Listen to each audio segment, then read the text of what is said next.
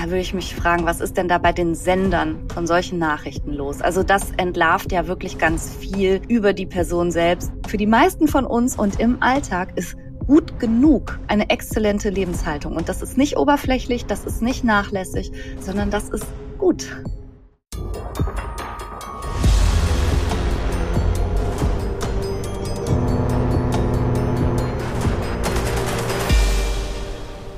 Warum grinst ich so, Maya? Ich habe eine privat-persönliche Frage an dich. Wie geht's dir eigentlich so wirklich gerade? Ähm, eigentlich geht's mir ganz gut. Ich äh, bin ein bisschen müde, aber ich ähm, mache auch gerade den 5 a.m. Club. Ich stehe gerade mal um 5 Uhr morgens auf und kann ich nicht ähm, nachvollziehen, ehrlicherweise. Ist, ist, ist nicht so einfach. aber seitdem ich das mache, seitdem ich wieder, also ich stehe allgemein früh, gerne früh auf, aber seitdem ich noch früher aufstehe, geht's mir tatsächlich besser, weil ich morgens so ein bisschen Zeit für mich habe und Sachen, wo ich nach der Arbeit viel zu kaputt für bin und viel zu müde für bin, machen kann vor der Arbeit. Was erzählen wir sowas hier eigentlich jetzt gerade? Warum steigen wir so ein? Ne? Diese Podcast-Folge wird kein typischer Crime sein, den ihr kennt, aber geht quasi um den gesamten Crime der Weltgeschichte gerade. Und zwar um den Weltschmerz, den der ein oder andere oder die ein oder andere vielleicht von euch fühlt und nicht genau weiß, was er dagegen tun soll und ähm, ja, so eine gewisse Ohnmacht hat. Und wir haben es so ein bisschen nicht nur in der Bubble, sondern auch außerhalb der Bubble mitbekommen, dass es momentan einfach logischerweise aufgrund des Weltgeschehens neben der ganzen Klimakrise Reise nicht ganz so einfach ist und haben uns gedacht, wir sprechen mit einer echten Expertin und geben euch handfeste Tipps mit auf den Weg, wie ihr mit allem umgehen könnt. Und deswegen haben wir gesprochen mit Franka Ceruti. Franka Ceruti von Psychologie to go. Viel Spaß mit der Moment, Folge. jetzt musst du mir auch noch sagen, wie es dir geht. Ah, siehst du, da habe ich, hab ich geblockt wie es mir geht. Ich fühle mich total überladen gerade mit allem, was ich mache, aber ich fühle mich auch wieder richtig krass motiviert. Ich kann ja immer ganz gut unter Druck arbeiten, dazu auch gleich mehr in der Folge. ähm, ich fühle mich gerade richtig gut, weil ich das Gefühl habe, ich schaffe richtig viel weg. Und ähm, mir macht es gerade richtig Spaß, Gas zu geben. Ich bin eine Person, die gerade richtig Gas geben muss. Und ähm, ich habe mein Leben gerade sehr gut organisiert und habe das wieder ja neu angefangen, nochmal wieder neu zu überdenken, wie ich Sachen angehe und worauf ich Prioritäten setze. Und das tut mir ganz gut. Aber es ist trotzdem alles zu viel. Aber also zu viel in Form von, es muss wieder ein bisschen weniger werden irgendwann. Aber ja, ich fühle mich sonst fühle ich mich gut. Okay, dann viel Spaß mit der Folge jetzt.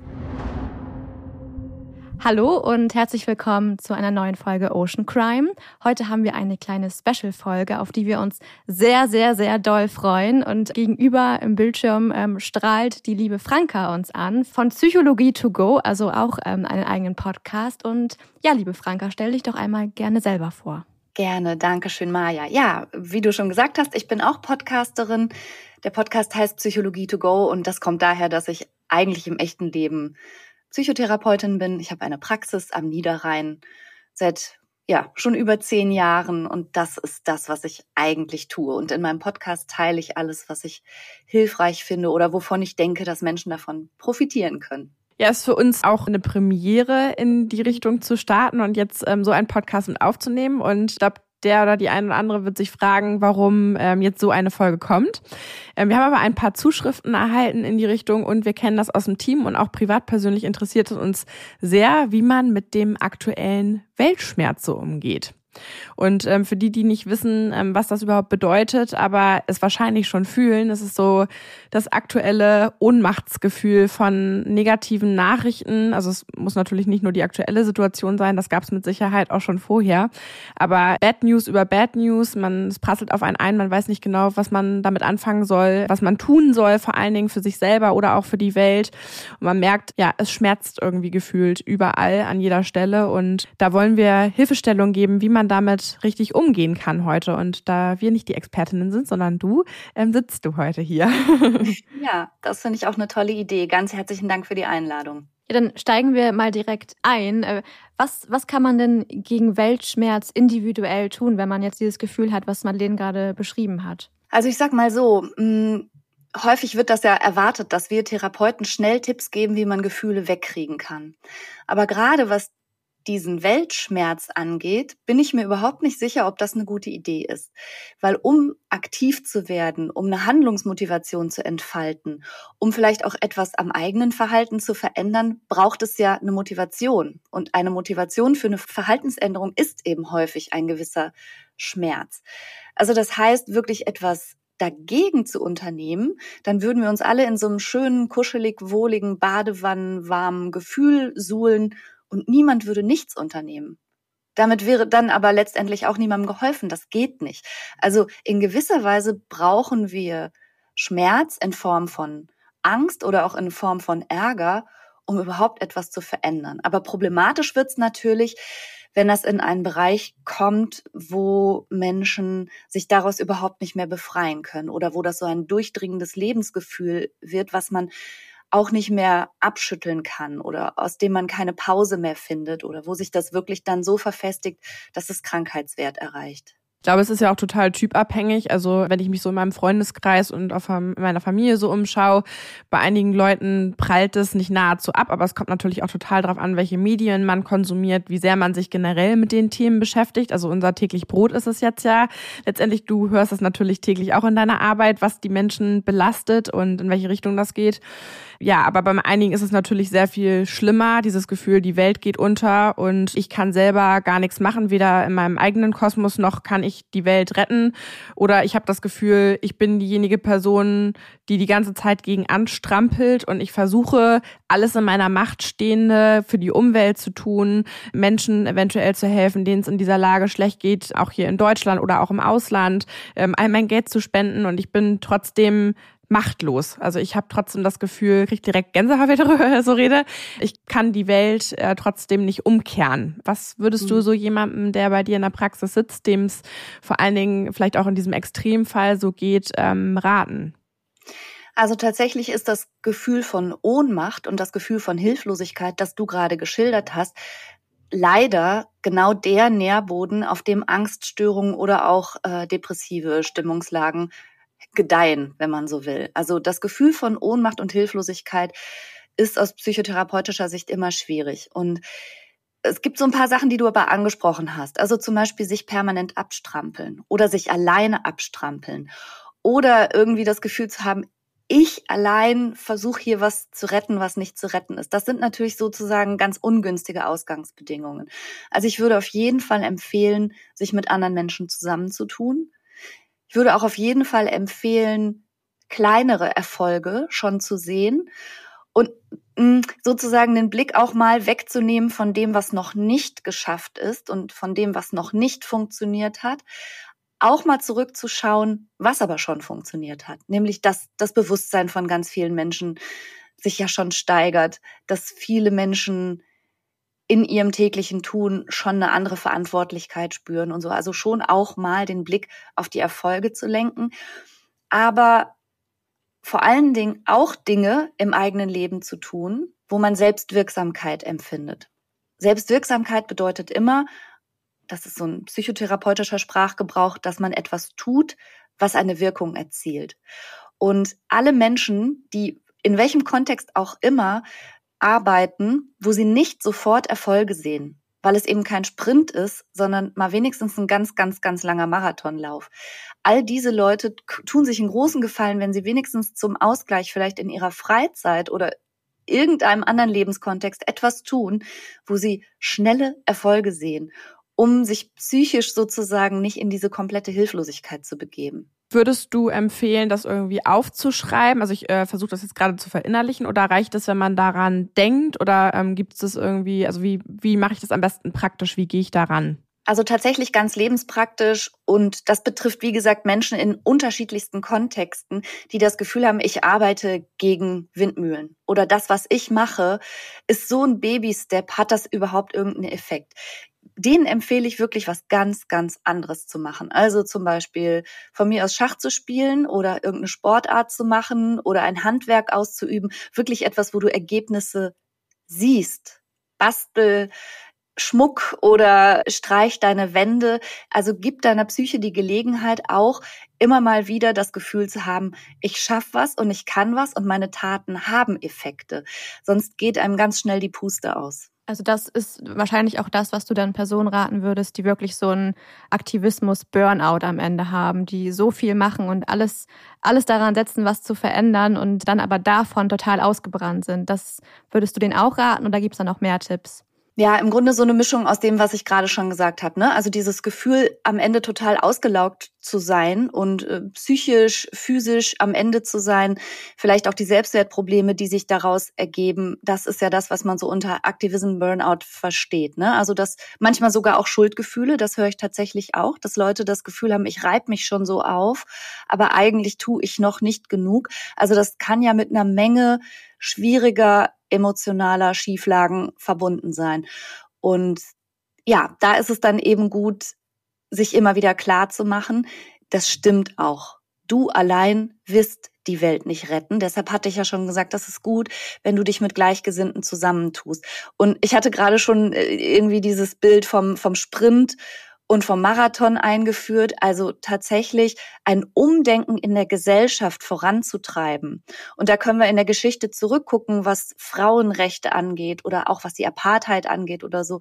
Das geht leider alles nicht schnell, aber es funktioniert. Aber es funktioniert vor allen Dingen, wenn man sich mit Menschen zusammentut und wenn man sich auch erlaubt, und deshalb finde ich, ist es vielleicht weder ein Sprint noch ein Marathon, sondern ist es vielleicht sowas wie ein ultralanger Staffellauf, dass man ab und zu auch mal den, den Staffelstab an jemand anders weitergibt und sich auch erlaubt, mal Pause zu machen, mal auszuruhen, durchaus auch mal gedanklich aus dieser Welt auszusteigen, den Medienkonsum ganz krass einzuschränken und etwas zu tun, was einem gut tut. Weil am Ende, wenn man sich selber aufgerieben hat, kann man nichts mehr für niemanden tun einmal was Persönliches. Ähm, da haben Madeleine mhm. und ich gerade drüber gesprochen. Ich mache das immer und ich gucke dann Trash-TV, wenn ich, äh, also wenn mich das komplett rausholt und mit ganz anderen cool, was Dingen. Du?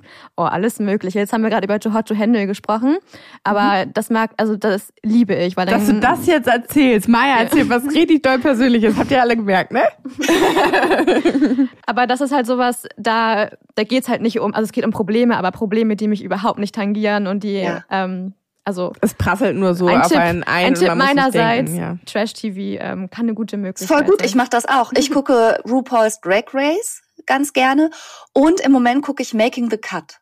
Kenne ich beides nicht. Muss ich mir mal angucken. Making the Cut habe ich schon gehört, habe ich auch noch nicht gesehen. Ja, da nähen Leute. Die bekommen halt einen Auftrag, das ja, sind ja. Designer und die nähen dann irgendwelche Roben und Kostüme. Also sowas, was mit meiner Welt nichts zu tun hat und wo mein Gehirn auch einfach mal kurz in so einen Standby-Modus gehen darf. Aber ehrlich, das ist okay. Da gibt's auch äh, tolle, also nur weil wir jetzt gerade so bei Tipps sind, Interieursendungen, Häuser, die gezeigt werden oder äh, Marie Kondo, wobei die ja mit Wegwerfgesellschaft, da muss man äh, in diesem Kontext ein bisschen aufpassen, aber generell sowas funktioniert funktioniert, glaube ich, ganz gut. Ist es dann, aber das ist jetzt ja eine Ablenkung wieder, ähm, Gleichgesinnte und sich, äh, glaube ich, Zuspruch holen und dieselbe Motivation haben mit denselben Leuten, mit demselben Mindset, das hilft, glaube ich, sehr. Ich finde aber auch immer ganz gut, wenn ich mich in meinem Freundeskreis ähm, abends auch über andere Sachen unterhalten mhm. kann und nicht nur über meinen Job. Also ich finde es immer gut, das einfließen zu lassen, weil ich dann auch immer wieder so ein bisschen auf den Boden der Tatsachen zwischendurch geholt werde, auch wie die richtige Welt tickt. Weil wenn man ja. sich halt nur in diesen Themen bewegt, dann hat man schnell auch den Eindruck, wie dramatisch alles ist. Also ist es auch, das will ich ja. gar nicht kleinreden, aber dass die Welt da draußen auch noch ein bisschen anders läuft zwischendurch. Also ich glaube, der Mix macht's dann auch, oder? Also dass man sich zwischendurch Total. auch mal ablenkt. Ja, und das ist ja ganz analog, vielleicht auch zu meinem Berufsfeld. Also ich, ich höre ja den ganzen Tag, wenn man so will, schlimmste Geschichten und habe mit Menschen zu tun, denen es echt total schlecht geht. Und natürlich verzerrt das die eigene Wahrnehmung. Und ne, man, man glaubt irgendwie durch das, womit man sich den ganzen Tag beschäftigt, dass das jetzt auch die ganze Welt repräsentiert. Und ich mache es genauso. Also ich treffe mich auch gerne mit Leuten, die überhaupt nicht aus diesem Berufsfeld kommen. Aber ich mache auch gerne Sachen. Ne? Also auch mal, wie gesagt, zum Sport, tanzen gehen, Freunde treffen, was so ganz andere Sachen. Ich glaube, rausgehen und sich generell an der frischen Luft bewegen, egal was es dann ist, ist immer schon mal eine gute Variante. Das merkt man vor allen Dingen auch an meinem Kind. Also wenn der drin Stress hat und total überladen ist und rumschreit ähm, und sobald wir draußen sind, ist alles gut. Also sobald wir nur aus der Haustür raus sind, ist alles vergessen und sind neue Eindrücke und ja, er ist mega entspannt, wenn er an der frischen Luft ist. Es geht von Sekunden und das zeigt ja. mir mal wieder, dass es einfach einen runterbringt. Ihr könnt natürlich auch, was wir immer machen können, hatte ich jetzt gerade spontan den Einfall, wir können mal unter unserem Post zu dieser Podcast-Folge. Könnt ihr euch ja mal finden, mal suchen und mal finden und mal posten. Vielleicht habt ihr eigene Gruppen, ähm, vielleicht habt ihr ähm, eine Feminismusgruppe oder auch ein Thema über Rassismus oder Nachhaltigkeit oder Ocean Protection. Vielleicht geht ihr auf Demos gerne, habt ihr einen Zusammenschluss oder auch einen Treffpunkt ähm, einmal in der Woche oder einmal im Monat. Postet das doch mal, verlinkt das gerne mal in den Kommentaren und so findet ihr vielleicht noch ähm, Anschluss an eine Gruppe, ähm, wo ihr Gleichgesinnte findet, falls ihr die noch nicht habt. Ja, gerade. Also gerade wenn man sich das hattet ihr ja gerade schon so gesagt, wenn man sich in einem Umfeld bewegt oder vielleicht auch in der Familie oder so, die das vielleicht eher so belächeln oder so gar kein Verständnis haben oder eher so augenrollend reagieren, so äh, du wieder, dann ist das umso wichtiger. Da vielleicht was du gerade gesagt hast, das ist, gilt, glaube ich, ganz vielen so. Also es kann angenehm sein, wenn die sich gar nicht damit beschäftigen, aber es kann eben auch mega frustrierend sein. Und wie, wie kann man denn damit umgehen, wenn man wirklich Leute im Umfeld hat, die es gar nicht verstehen? Also die's, die auch, wo man denkt, so, die Welt geht gleich unter und du, du dich kümmert es einfach nicht. Also wenn man es überhaupt gar nicht nachvollziehen kann, was, was kann man da machen? Ja, das, das ist schwierig zu beantworten, weil ich glaube, einfach aus therapeutischer Sicht, alles, wie sich eine Person verhält, ist deren Lösung. Das klingt jetzt ein bisschen komisch, aber ich würde mir Gedanken machen, warum möchte diese Person bestimmte Realitäten vielleicht gerade so hart weg ignorieren? Und ist das dann wirklich Ignoranz oder ist das Selbstschutz? Keine Ahnung. Da würde ich mir Gedanken machen, die sind ja nicht alle dumm. Vielleicht haben die gerade irgendwas, was in ihrem Leben so viele Ressourcen frisst, dass sie wie aus Selbstschutz sagen, ich kann mich da jetzt nicht drum kümmern oder so. Ne? Das wäre so das eine. Dass ich durchaus respektiere, wenn Leute sagen, sorry, die Kapazität habe ich gerade nicht oder die Bandbreite. Das kann ja Gründe haben, so. Und eine andere Erfahrung, wirklich jetzt auch komplett aus meiner Berufspraxis, ist, dass das Gras nicht schneller wächst, wenn man dran zieht. Und damit meine ich, wenn man bestimmten Druck aufbaut oder auf eine bestimmte Art, weiß ich nicht, hart auf Leute immer wieder einredet oder so, ja, weiß ich jetzt nicht, auf die dann aus deren Sicht so unangenehm missionarisch wirkt, dann führt das eher zu noch mehr Abwehr. Also was, was sich bewährt hat, finde ich, ist selber ein gutes Modell zu sein. Also selber eben tun, was man tut und sich davon auch auf gar keinen Fall beirren lassen und dann immer wieder ja, vielleicht nette Impulse zu geben, so mit Fingerspitzengefühl. Es ist einfach meine Erfahrung, dass viel Druck oder viel Zorn häufig dann eher sowas wie eine Reaktanz erzeugt, so nennt sich das psychologisch. Also Druck erzeugt Reaktanz. Das heißt, dann sind die Leute erst recht anti-anti und dann gehen irgendwie gar keine Argumente mehr durch. Und deshalb glaube ich, ist es wichtig, sich davon nicht vom eigenen Weg abbringen zu lassen, aber nicht unbedingt zu erwarten, dass jeder genauso mitzieht oder genauso schnell sondern das so ein bisschen eintröpfeln lassen. Das ist ganz interessant, was du sagst. Ich muss immer so Vergleiche zu meinem Sohn gerade ziehen, weil ich mich extrem doll damit beschäftige. Es ist genau dasselbe, wenn ich möchte, dass er irgendwas macht, macht er genau das Gegenteil. Und wenn ich ihm aber, also es gibt ein ganz klassisches Beispiel, was ich gerade letzte Woche gelernt habe, ist dieses, wenn ich mich der Person zuwende, wenn er zum Beispiel irgendjemanden haut und ich wende mich einer Person zu, ähm, die er gehauen hat und ich sage, geht's dir gut und nicht, du sollst nicht hauen. Also genau dieses Gegenteil Mitgefühl und dieses Vorleben, vor allem ist jetzt ein bisschen blöd, dass ich ein Beispiel an meinem Sohn bringe, aber ähm, um das zu verstehen für mich selber auch gerade, Vorleben und das positive Beispiel sein, das sehen wir ja auch am Bracenet, ist total motivierend für andere Leute zu sehen, ah, man kann Sachen machen und ich muss mir auch nicht alles davon nehmen. Und was ich auch einen ganz wichtigen Punkt finde, was du gerade gesagt hast, ist dieses, ähm, es ist natürlich auch ein Privileg zu sagen, ich beschäftige mich mit diesen Themen, auch gerade in der mhm. heutigen Zeit und auch ein Privileg natürlich zu sagen, ich beschäftige mich nicht damit. Aber es ist völlig in Ordnung, wenn ihr, ich habe das auch viel in meinem Freundeskreis mitbekommen, dass einige sagen, ich muss Nachrichten abstellen, ich muss einige Kanäle abstellen. Ich bin tatsächlich einigen Accounts nicht entfolgt, aber ich habe die stumm gestellt, sodass ich die abrufe zu gewissen Zeiten, wo es für mich funktioniert, weil ich ja nur solche Kanäle aktiviert habe. Also wenn ich mein Instagram ja. aufmache oder mein Facebook, dann prasseln wirklich also nonstop schlechte Nachrichten ein und je nachdem, wie die Welle gerade auch ist online, dann ist das quasi mein Konsum, wenn ich mich mit Social Media beschäftige. Ja. Und ich habe einige auch gemutet, wo ich weiß, dass ist krasser Content und den kann ich wirklich nur in Dosen äh, konsumieren und auch zu gewissen Zeiten und auch wenn ich Ruhe habe, mich damit zu beschäftigen und nicht nur dieses Sekunden durchscrollen und dann ist es in meinem Kopf drin und ich habe krasse Bilder in meinem Kopf, sondern wirklich ja, ähm, kontrolliert sozusagen. Das ist, glaube ich, ein ganz guter Weg für euch und auch völlig in Ordnung, wenn ihr mal Dinge nicht konsumieren könnt. Eben, das meine ich. Es ist ein gemeinschaftlicher Staffellauf und dass man da nicht selber die ganze Zeit im Vollsprint unterwegs sein kann und immer an vorderster Front. Das ist, glaube ich, auch klar, sondern sich auch mal zurückfallen lassen muss, um Kraft zu sammeln und zu tanken. Das ist einfach total wichtig. Und wie gesagt, ne, also auf andere Leute nicht so nicht so einzuwirken. Das ist wirklich, wie du gesagt hast, mit deinem Sohn. Ich finde, bei Kindern sieht man das noch recht ungefiltert. Aber in uns allen steckt ja auch immer noch so die innere Dreijährige, die sofort motzig reagiert, wenn man sie, ihr sagt, was sie tun muss. Das funktioniert bei fast keinem Menschen. Bei Dreijährigen erst recht nicht, also bei kleinen Kindern, aber bei Erwachsenen in Wirklichkeit halt auch nicht so gut. Mhm. Ja, das versuchen wir mit, mit Bracelet auch, eben keinen erhobenen Zeigefinger ähm, genau. zu, zu haben.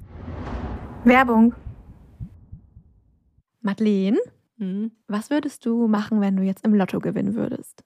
Oh, ich würde einmal die Projekte unterstützen, für die wir jetzt noch nicht genug Geld hatten, damit die geilen Courses ja gefördert werden und die ihre Arbeit machen können. Und dann würde ich ganz dringend was für meine Altersvorsorge machen müssen. Das wird definitiv Zeit, da bin ich ganz schlecht dabei. Und eine kleine Reise, wo irgendwo weißer Sand an meinen Füßen ist und ein Cocktail in meiner Hand, ein pinker vielleicht, ohne Strohhalm. das wäre auf jeden Fall mit drin. Und du? Mm, also jetzt äh, mal der ganz egoistische Wunsch, ich würde mir ein Haus in Spanien, glaube ich, kaufen. Mm, hola. Natürlich würde ich auch spenden, aber ja, man muss sich nichts vormachen. Wenn man im Lotto gewinnt, dann möchte man natürlich auch was für sich selber machen. Und das wäre das Haus in Spanien. Ja, finde ich gut. Ich sag mal so, ich bin ja immer ein Realist, bis jetzt auf jeden Fall äh, gewesen und habe mich deswegen noch nicht so wirklich inhaltlich mit dem Lottogewinn beschäftigt gehabt. Aber da gibt's ja was richtig Cooles. Das ist mir bei Instagram das erste Mal begegnet und ich dachte erstmal Mist, warum bin ich nicht selber auf die Idee gekommen? Und dann dachte ich, das ist ja mal was richtig Geiles und da kann man, kann man ja mal ausprobieren. Wollte mich dann aber erstmal belesen, weil ich ein bisschen skeptisch bei solchen Sachen immer bin. Also generell alles, was mit dem Klima zu tun hat und Meeresschutz, das hat sich einfach die letzten Jahre so rauskristallisiert. Und dann habe ich mich erstmal reingefuchst in die Webseite und ja, da gibt's was Neues, Feines. Ja, und zwar ist das Klimaklick. Das ist die erste Soziallotterie in Deutschland, die sich vollumfänglich für den Klimaschutz einsetzt. Achtung, wird nicht mit K geschrieben, sondern mit C. Also Klima mit C und Klick auch mit C. Mit den Klimalosen kannst du bis zu zwei Millionen Euro wöchentlich und bis zu 1000 Euro täglich gewinnen. Das finde ich ist ganz schön viel. Welche Projekte ihr unterstützt, erfahrt ihr natürlich noch einmal auf der Webseite. Eins davon ist zum Beispiel One Earth, One Ocean. Und bei dem Projekt unterstützt ihr in Uganda zum Beispiel im Kampf gegen die Wasserverunreinigung am Viktoriasee oder am Nil. Und ein Los gibt es schon ab 8 Euro für vier Wochen. Aber wir haben natürlich eine kleine Überraschung für euch. Bei eurem ersten Los könnt ihr nämlich nochmal ordentlich sparen mit unserem Rabattcode, den ihr auf der Website klimaklick.de slash Lotterie einlösen könnt. Der Code ist Ocean10, Ozean, O-C-E-A-N 10. Damit erhaltet ihr 10% Rabatt auf den ersten Loskauf und der ist bis zum 30. Juni gültig. Achtung, Glücksspiel kann süchtig machen und die Teilnahme ist ab 18. Und jetzt aktuell habt ihr nochmal viel mehr Gewinnchancen, weil Ostern steht vor der Tür und bis zum 10. Äh, April ist die Ostersonderkampagne. Da gibt es nochmal ordentlich Gewinne obendrauf. Also schaut unbedingt mal vorbei und denkt dran, bei Klimaklick gibt es immer einen Gewinner und das ist auf jeden Fall das Klima. Viel Glück! Viel Glück und viel Spaß! Werbung Ende. Nochmal eine andere Frage und zwar bekommt man ja auch oft mit, vor allem bei Personen des öffentlichen Lebens, aber auch im privaten Umfeld vielleicht manchmal, dass ähm, die Personen, die sich eben besonders dafür einsetzen, aber auch ganz viel Hass erfahren. Man sieht das jetzt auch bei der, den Klimaklebern, ähm, wo es ja schon von Terrorismus die Rede ist unter anderem. Wie, wie, wie kann man da um, also wie kann man die unterstützen oder wie kann man auch ähm, damit umgehen, wenn man selber betroffen ist, wenn man einfach nur Hass bekommt? Mhm. Ja, das ist, das ist immer schwierig, also mit, mit Hass und Kritik umzugehen, wobei das ja noch ein Unterschied ist, ob jemand wirklich nur hatet oder ob in der Kritik auch irgendwie sowas Konstruktives ist. Da würde ich, da würde ich vielleicht auch schon mal gucken, wenn man die Nerven hat, gibt es vielleicht eine Kritik, die sich immer wiederholt, dann würde ich da schon auch mal drüber nachdenken. So ist da was dran, rein inhaltlich. Also das ist tatsächlich auch, was ich äh, Patientinnen und Patienten empfehle, die in welchem Kontext auch immer sowas ausgesetzt sind. Vielleicht kennt ihr dieses Kommunikationsquadrat von Friedemann Schulz von Thun. Der unterscheidet alles, was ein Mensch sagt, also sendet, nach vier Richtungen. Und so ist das, wie man das im Kopf durchgehen kann. Man kann sich fragen, ist da ein Inhalt drin? Ist da wirklich auf der Inhaltsebene etwas, was ich da rausziehen kann? Oder ist es eine reine Beziehungsbotschaft? Und das sind ja diese Hassnachrichten ganz häufig. Die sind ja, häufig haben die ja gar keinen Inhalt. Es geht nur darum zu haten. Da würde ich dann direkt irgendwie gedanklichen Haken hintermachen. Dann gibt es äh, in jeder Botschaft auch einen Appell. Was soll ich in den Augen des Senders denn tun? Und kann ich mich damit einverstanden erklären oder nicht? Und ganz wichtig bei sowas, was, wie steht's denn um die Selbstauskunft? Was erfahre ich gerade eigentlich über den Sender? Denn Hass und Kritik sagt ja häufig mehr über denjenigen, der das aussagt, als über mich. Und das, das nicht zu vergessen. Und also ich, ich denke mir ganz oft, naja, Hass macht hässlich und ich muss mir emotionale Stimmungen von Menschen nicht unbedingt so reinziehen. Aber es ist ganz, ganz, ganz schwer. Also ne, es ist einfach so, wenn man den Kopf aus dem Fenster hält, wird es auch schon mal stürmisch. Das hat, glaube ich, Axel Bosse gesagt. Aber es bleibt hart, damit umzugehen. Vielleicht kannst du das aber mal an einem Beispiel machen, wie du damit umgehen würdest. Also wärst du jetzt eine Luisa Dellert oder Luisa Neubauer, die wirklich ja. äh, jeden Tag gehatet wird, wenn sie mal eine Flasche Bier von einer gewissen Marke in der Hand halten oder eine gewisse Veranstaltung besuchen oder mit einer Person reden und da äh, regt sich jemand in den Kommentaren tierisch auf oder äh, ja, macht halt Schlimmeres oder blockiert Posts oder so. Ähm, was denkst du dann vielleicht an deinem eigenen Beispiel über diese Person? Also hat die ein geringes, ja. also vielleicht hilft es ja, sich die Person gar nicht, also für mich gar nicht so viel mit der anderen Person beschäftigen, aber vielleicht hilft ja. es ja, einmal zu reflektieren, dass die Person vielleicht, keine Ahnung, einfach nur nicht mit Kritik in irgendeiner Form umgehen kann. Aber warum fühlt die sich überhaupt angegriffen und getriggert von meinem Post oder von genau. dem, was ich mache? Das ist dann sozusagen die Selbstauskunft. Ja, wenn es darum geht, dass ich mit einer Flasche Bier irgendwo stehe oder irgendwie sowas passiert, dann würde ich auf der Inhaltsebene gucken, ist da was dran? Also wenn die inhaltliche Kritik ist, man sollte Alkohol vielleicht nicht öffentlich abfeiern, dann ist das jetzt rein auf der Inhaltsebene was, worüber ich nachdenken könnte. Oder dass ich für eine Marke stehe oder sowas, ne? Ja, den Inhalt, den kann ich mal kurz sacken lassen. Die Appellebene ist ja, dass ich mich so und so verhalten soll oder so und so nicht verhalten soll. Da würde ich dann direkt schon sagen, ja, aber hey, ich bin ehrlich gesagt weder in der Lage noch willens, mich so zu verhalten, wie andere Leute gerne hätten, dass ich mich verhalte. Also ich bin ja keine Marionette und ich, ich lebe mein Leben und ich entscheide, was ich davon teile und wie ich das teile. Und es ist überhaupt nicht mein Auftrag und auch nicht mein Anliegen, es jedem recht zu machen. Ich kann diesem Appell nicht gerecht werden. Auf der Beziehungsebene ist es so, wie du sagst, es gibt keine Beziehung in Wirklichkeit. Und insofern muss ich auch keine Erwartungshaltung bedienen, wenn derjenige mich auf der Beziehungsebene kritisiert oder mir sonst irgendwas unterstellt an Gedankenlosigkeit, Gleichgültigkeit oder oder oder. Dann ich kann das an dem, ich kann das an dem Beispiel, also ein ganz konkretes Beispiel tatsächlich, weil das ja. gab's. Ähm, das ist dann tatsächlich, also wenn derjenige, der das Bier konsumiert, dann geht's um die Marke oder die Dachmarke, die sich dahinter verbirgt, die nicht nachhaltig ja. ist. Also die ja. häufigste Kritik, also um da bei dem Beispiel zu bleiben, ist, es wird ein Influencer oder eine Influencerin abgebildet mit einem Produkt oder etwas, wie sie sich verhält, was nicht nachhaltig ist. Und das ist dann aber eine Sache von also ja. sie verhält sich zu 90 oder 99 Prozent nachhaltig in der Öffentlichkeit und dann ja. wird eine Sache, wo man vielleicht auch nicht drüber nachgedacht hat, aber was ja auch Quatsch ist, weil es ist niemand zu 100 Prozent nachhaltig, öffentlich genau. durch so ein Bild und das wird dann aber als sozusagen als Punkt genommen, wo dann wirklich die Leute auf diese Person einhacken und diese Personen ja. wirklich versuchen zu zerstören. Also man kann sich das gar nicht vorstellen, weil bei Greta Thunberg war es die, äh, die Packung mit Toastbrot im Zug, die auf dem Tisch war. Ähm, ja. Sie ist Zug gefahren, hat eine Plastikpackung mit Toast, also du guckst gerade schon so, es ist wirklich das ist eine Packung mit Toastbrot auf dem Tisch, wo die Person, ein junges Mädchen, das ist ja auch schon ein paar Jahre her, ja. fertig gemacht wird. Oder bei einer Luisa Dellert war es eben auch die, die Bierflasche unter anderem. Also was völlig rausgegriffenes äh, und aus dem Zusammenhang gegriffenes von dem, was diese Person an Arbeit leistet und meistens auch angegriffen von Personen, die wahrscheinlich nicht mal annähernd so viel machen wie diese Person und die flippen aus. Also wirklich, ähm, es werden Gegenvideos, Darstellungen gemacht, ähm, Hetze wird richtig betrieben und das ist so ein bisschen das Beispiel, was dann eben passiert, wo dann auch viele auf den Zug aufspringen. Vielleicht kannst du das nochmal so ein bisschen analysieren. Ähm, ja. Ja, da, das ist dann ganz klar würde ich sagen, da wäre ich dann bei der vierten Seite des Kommunikationsquadrates, ne? Da würde ich mich fragen, was ist denn da bei den Sendern von solchen Nachrichten los? Also das entlarvt ja wirklich ganz viel über die Person selbst, wenn sie so getriggert ist, dass sie in dieser Art und Weise aggressiv eskaliert oder sich geradezu zu freuen scheint, einen Fehler aufgedeckt zu haben oder einen Mangel oder so.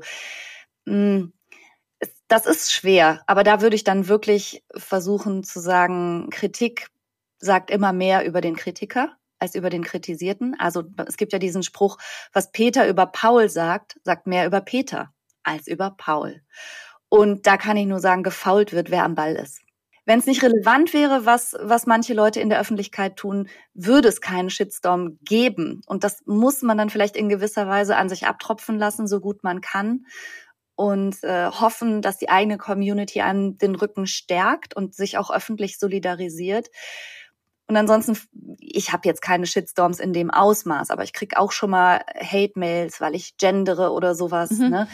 Da denke ich dann immer, ja gut, wenn das das ist, was dich jetzt aufregt oder dass du 150 Podcast-Episoden mit einem Stern abwatschst, wegen des unerträglichen Genderns, das verrät beileibe mehr über dich als über mich.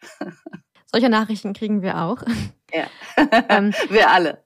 Was ich äh, an dem Ganzen halt so, so schade finde, ist, dass, dass ja alle mitbekommen und dann andere Personen des öffentlichen Lebens Angst haben, sich zu Themen zu äußern, weil sie ja. Angst haben vor diesen Reaktionen. Und das werden wir jetzt, glaube ich, in diesem Podcast nicht lösen können. Ähm, nur den Appell an unsere Hörerinnen, ähm, wenn ihr sowas mitbekommt, dann ähm, solidarisiert euch und dass eben mehr Leute sich wirklich trauen, sich ähm, ja für Sachen einzustehen. Ich glaube, das ist ganz wichtig. Ja, zumal man muss sich vielleicht auch bewusst machen, ne? das ist ein unglaubliches Bedrohungsszenario. Das fühlt sich schrecklich an, das fühlt sich schlimm an. Aber alles, was insbesondere in Social Media passiert, ist nicht die Realität.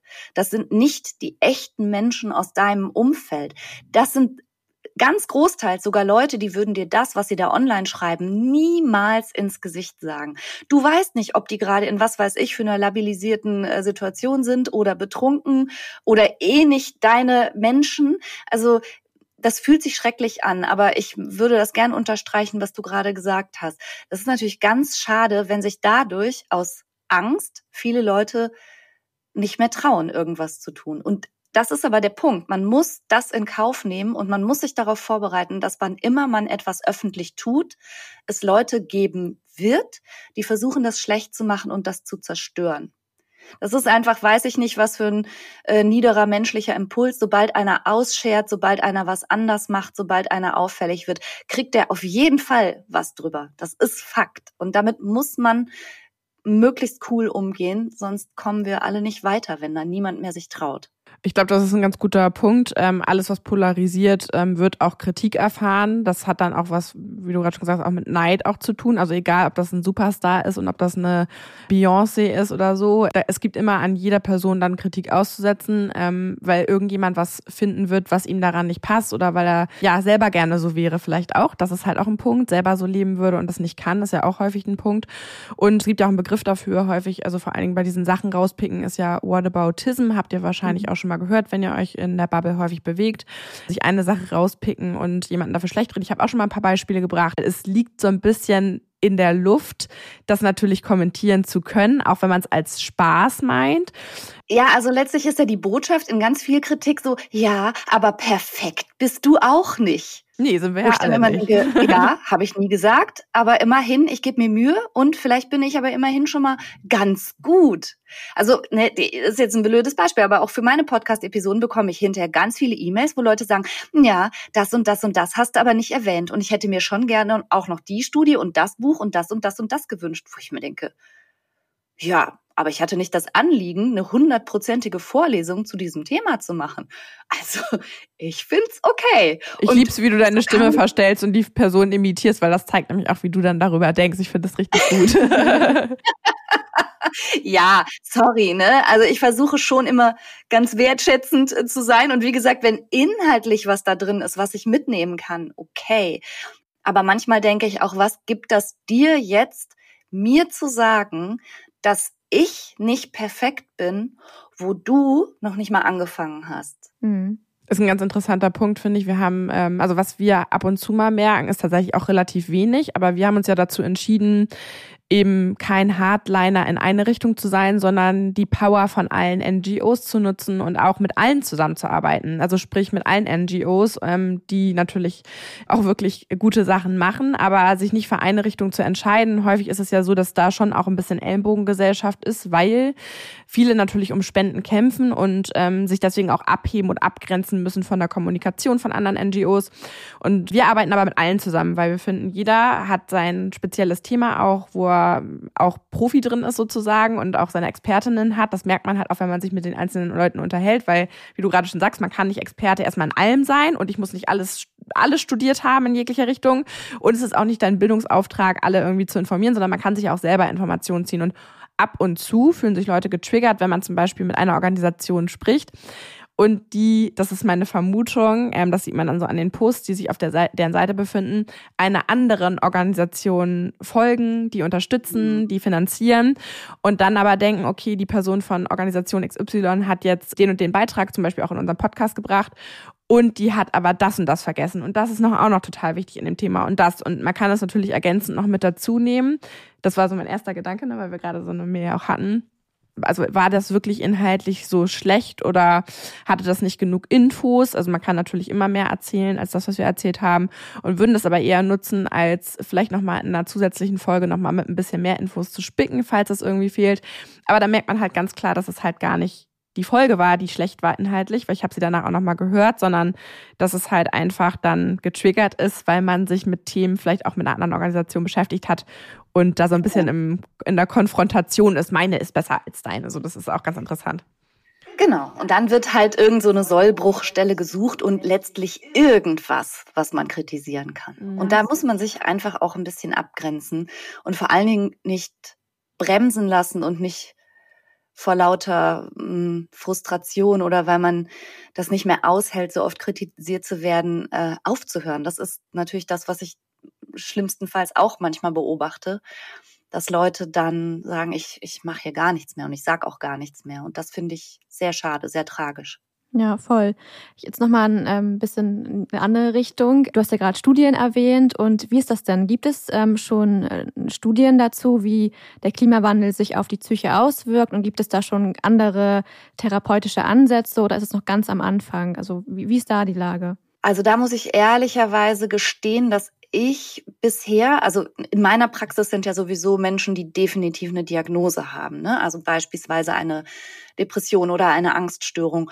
Und ich versuche das im Grunde ähnlich auch so zu betrachten. Es gibt auch aus den äh, Reihen der Psychotherapeutinnen, Expertinnen dafür. Da würde ich gerne zum Beispiel mal auf die Lea Dom verweisen. Die hat ein tolles Buch geschrieben mit der Kollegin Mareike Schulze zusammen. Das Buch heißt Klimagefühle und die beiden sind auch Psychotherapeutinnen von Beruf. Und da kann man bestimmt Anregungen finden. Neuere Studienlage, also es ist ja noch ein ganz frisches Thema sozusagen und es ist so einmalig, soweit ich das weiß, auch gesamtgesellschaftlich betrachtet, dass wir unter etwas leiden, dass wir antizipieren. Also quasi wie ein, ein, eine Belastung, die wir jetzt erleben, wegen dem, was auf uns zukommen wird, nicht wegen etwas, was uns passiert ist bereits. Das ist schon einigermaßen neu, sagen wir mal, auch für uns Psychotherapeutinnen. So, wie geht man mit etwas um, worunter Leute leiden, was noch nicht passiert ist? Oder, ne, also klar passiert schon die ganze Zeit auch was. Aber so vom Handwerkszeug betrachte ich das oft wirklich wie so eine Trauerreaktion oder eine Angststörung. Mhm merkt man ja auch schon, also wenn man sich jetzt mal nach links und rechts umguckt, ich finde, also auch ohne Studienlage, also das wäre mal interessant zu wissen, aber wenn man sich mal umguckt, gibt, also zu Kindern und Jugendlichen gibt es ja viele Studien, jetzt auch speziell ähm, über die Corona-Zeit, mhm. durch Isolation, nicht vorhandenen Austausch, dass da viele Kinder depressiv geworden sind, also deutlich mehr als vorher.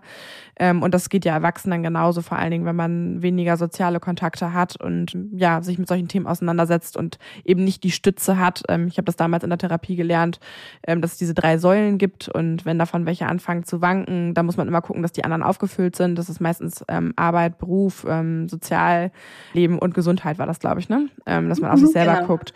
Genau, also wenn wer das noch nicht kennt, das ist so ein Drei-Säulen-Modell und ihr müsst euch die Säulen so vorstellen, dass die alle drei voll sind und es ist ganz natürlich, dass irgendwelche davon immer ins Wanken kommen. Das heißt, wenn man Probleme mit Familie und Freunden hat oder wenn man bei der Arbeit Stress hat, dann nimmt diese Säule ab.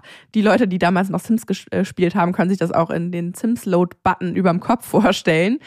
Mhm. Gut ist immer, wenn der grün leuchtet, also den immer voll machen, also sich Gutes tun, indem man sich ähm, mit guten Sachen füttert, gute Sachen macht, die einem gut tun, weil, stellt euch das vor, als ob ihr drei Beine habt und immer wenn eins davon quasi ein bisschen schwächer wird, dann sackt man so in die eine Richtung um und deswegen müsst ihr immer gucken, dass für euch selber, das müsst, solltet ihr, ähm, gucken, dass ihr die auffüllt, ähm, zumindest die, die ihr gerade ändern könnt. Man kann manche Situationen nicht ändern. Manchmal läuft es bei der Arbeit scheiße, äh, manchmal verliert man seinen Job, manchmal läuft im Sozialleben scheiße oder man ja, hat Probleme mit seinen Freunden oder seiner Familie und streitet sich mit denen. Und das lässt sich manchmal gar nicht vermeiden und manchmal ist Konfrontation da auch gut. Und manchmal muss man auch seinen Standpunkt durchsetzen und ja, den nicht unbedingt nachgeben oder vielleicht möchte man das auch gar nicht und das ist auch völlig in Ordnung, aber dann wackelt das Bein eben trotzdem und dass man dann eben guckt, dass man die anderen Säulen eben im besten Fall auffüllt, dass es euch dann trotzdem gut geht ähm, und das nach und nach eben im Blick behält. Genau. Hast du noch irgendwelche vielleicht Tipps, Social Media Accounts, Webseiten, denen man folgen sollte, wo man sich über solche Themen ähm, auch informieren kann, damit beschäftigen kann, vielleicht auch äh, in die Richtung Positive Mindset, also wo kann ich vielleicht mich mit positiven Sachen beschäftigen und vielleicht auch mich mental weiterbilden, vielleicht Coachings für mich selber machen. Auch nochmal einen guten Tipp an euch. Ich mache das gerade, ich selber jetzt gerade, wieder mal ähm, ein persönliches Coaching und die persönlichen Stärken äh, rauszufinden. Und das muss man natürlich auch sich leisten können, das ist gar keine Frage. Aber da gibt es eben auch Tipps, ohne dass man ein Coaching macht, wo man sich selber mit beschäftigen kann. Hast du da Tipps an unsere ZuhörerInnen, äh, wo man sich informieren kann? Also die Lea Dom äh, hatte ich ja gerade schon genannt. Sie ist von Psychologists for Future und was ich eben so gut finde, ist, dass sie genau, was du gerade gesagt hast, immer betonst, man kann nur aus einem vollen Krug schöpfen. Und wenn wir nicht auch uns erlauben, auf uns selber aufzupassen, dann äh, schaffen wir alle gar nichts mehr. Ansonsten folge ich jetzt natürlich vor allen Dingen so sehr fachspezifischen Seiten. Also ich würde euch, egal welchen Quellen ihr folgt, empfehlen, dass ihr immer auch ein bisschen auf die Urheberschaft achtet. Nicht bös gemeint, aber bei mir als Psychotherapeutin gehen natürlich manchmal auch so ein bisschen die Warnlampen an. Es gibt gerade in der Coaching-Szene natürlich auch ganz viele Leute, die nennen sich nach einem Wochenendseminar Life-Coach und die verkünden dann öffentlich und über TikTok und Instagram auch Sachen, die würde ich so nicht unterschreiben, muss ich sagen. Also achtet so ein bisschen drauf, wer ist die Quelle, ist das wirklich was Fundiertes und letztlich ist der beste Ratgeber auch das eigene Gefühl. Tut mir das gut, das zu lesen und das zu konsumieren? Oder fühle ich mich danach irgendwie noch schlechter, so im Sinne von Doomscrolling? Und äh, ja, Podcasts, ach, keine Ahnung. Ich, ich habe meinen Podcast Psychologie to go, aber da gibt's noch eine Menge andere, denen man gut folgen kann, um sich auch so ein bisschen aufzuschlauen, was man für sich selbst tun kann. Ich möchte selber noch einen Buchtipp äh, loswerden, und zwar Factfulness. Da äh, wird so ein bisschen die Geschichte der Menschheit beschrieben, aber so dargestellt, dass ähm, sie sich positiv eigentlich entwickelt hat, weil man hat ja immer das Gefühl, alles wird viel schlechter, aber dieses Buch zeigt so ein bisschen, nein, eigentlich ist alles besser geworden. Das äh, möchte ich ganz äh, herzlich empfehlen. Und beim Thema Buch, du selber schreibst ja auch gerade ein Buch, richtig? Oder ich habe das Buch fertig, ja genau. Es erscheint äh, Anfang April und kann jetzt vorbestellt werden. Das heißt Psychologie to go. Wie verrückt sind wir eigentlich und soll helfen, so ein bisschen einzusortieren, ob das, was man selber gerade so denkt und erlebt, wie man sich fühlt und wie man sich verhält, ob das quasi noch in Anführungsstrichen normal ist oder ob man da vielleicht eine Symptomatik hat, bei der man Hilfe brauchen könnte. Da gibt's Checklisten drin und natürlich auch ganz viele Fallbeispiele und Hilfestellungen. Super, verlinken wir hier. Und dann gehst du auch noch auf Tour, habe ich auch gehört. Ja, das stimmt. Äh, ja, ich habe tatsächlich eine Podcast-Live-Tour, also Psychologie to go kommt auf die Bühne. Und ja, da wird's Auszüge natürlich aus dem Buch geben, aber da widme ich mich vor allen Dingen den Fragen, also gar nicht mal den so unrelevanten Fragen, wie ich finde, sondern direkt die ganz großen Fragen. Wer bin ich? Was will ich? Warum geht's mir manchmal so schlecht? Und was kann ich dagegen tun? Das ist so ein bisschen der rote Faden, der sich so durch die Live-Podcast-Tour zieht. Also da bin ich in allen möglichen großen Städten in Deutschland und freue mich über Besuch. Verlinken wir natürlich auch nochmal in den Shownotes. Ähm, aber vielleicht kannst du uns nochmal kurz sagen, wo man die Tickets und das Buch denn bekommt. Das Buch ist im Drömer und Knauer Verlag erschienen und das kann man überall bestellen, wo man gerne seine Bücher bestellt oder kauft. Und die Tickets für die Psychologie To Go Tour gibt es bei Eventim. Und da bin ich in Berlin, in Hamburg, in Köln, in Leipzig, überall. Ich finde das auch immer ein äh, cooles Geschenk, vor allen Dingen, weil man sich, also muss man natürlich auch der Typ für sein, aber ich glaube auch Leute, die generell sich damit vorher noch nicht beschäftigt haben, denen kann das mal ein schöner Ausflug dahin sein und vielleicht sich selber dadurch finden. Deswegen ist es ja, finde ich, ein super Geschenk, auch mal Tickets dafür zu verschenken oder auch das Buch mal zu verschenken. Genau. Ähm, hast du noch irgendwas, was du loswerden möchtest, was du mit der Community teilen möchtest? Ähm, wir haben sonst immer am Ende ein Call to Action. Ich finde, das ist gerade alles schon ein Call to Action, weil man das alles machen kann. ähm, aber vielleicht ist noch ja. irgendwas, was wir noch gar nicht besprochen haben, was du vielleicht jedem mit an die Hand geben würdest an praktischen Tipps für den ja. Alltag oder für sein Leben, was du noch teilen möchtest. Call to Action. Ja, also es klingt äh, vielleicht erstmal ein bisschen seltsam, aber ich möchte gerne die Zuhörerinnen und Zuhörer ermuntern, ein bisschen ihren Perfektionismus lieber abzulegen und mit das ist gut genug mal anzufangen.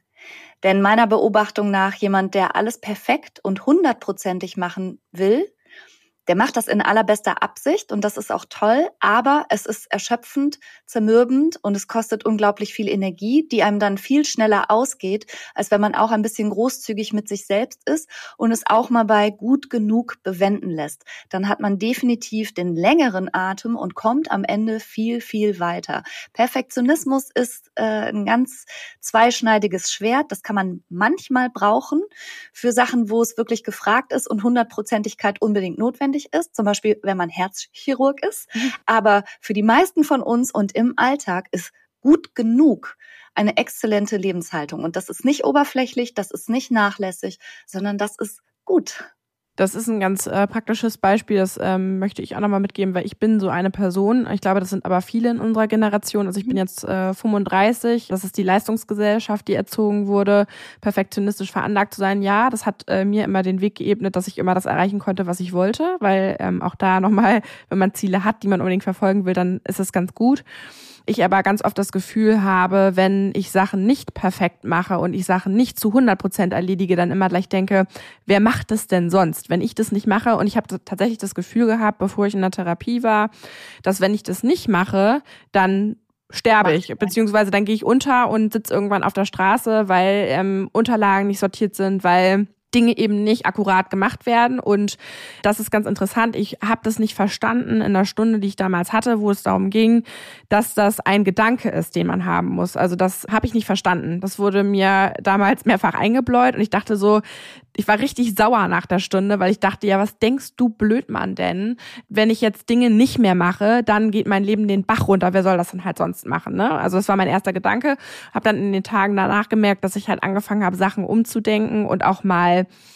sein zu lassen oder nicht 100% zu hinterfragen und vor allen Dingen auch ganz schön, wenn man in einer Führungsposition ist, Sachen abzugeben, auch an seine MitarbeiterInnen und damit auch Verantwortung und die Person auch wachsen zu lassen. Also wenn man jetzt zum Beispiel auch ein Teamlead ist, Dinge abzugeben, die man nicht immer machen will und einem sowieso niemand gerecht werden kann. Das ist nämlich auch ein ganz großer Punkt. Einem kann niemand zu 100% gerecht werden. Das kann nicht der Partner, nicht die Familie. Man wird immer enttäuscht sein, wenn man diese hundertprozentige Erwartungshaltung auch anderen gegenüber hat.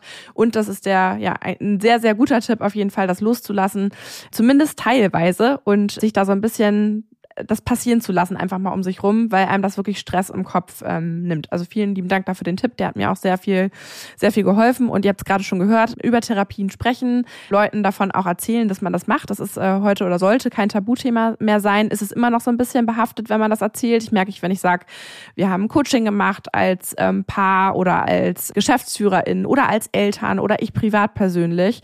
Deswegen also macht es ruhig und das ist ähm, wichtig und das ist gut und äh, persönliche Entwicklung für euch selber ist das Wichtigste, was ihr machen könnt und vor allen Dingen auch in eure Gesundheit und eure euer Mental Health zu investieren ist einfach die beste Investition, die ihr machen könnt, weil wenn ihr nicht funktioniert, dann funktioniert auch die Welt nicht. So ist es.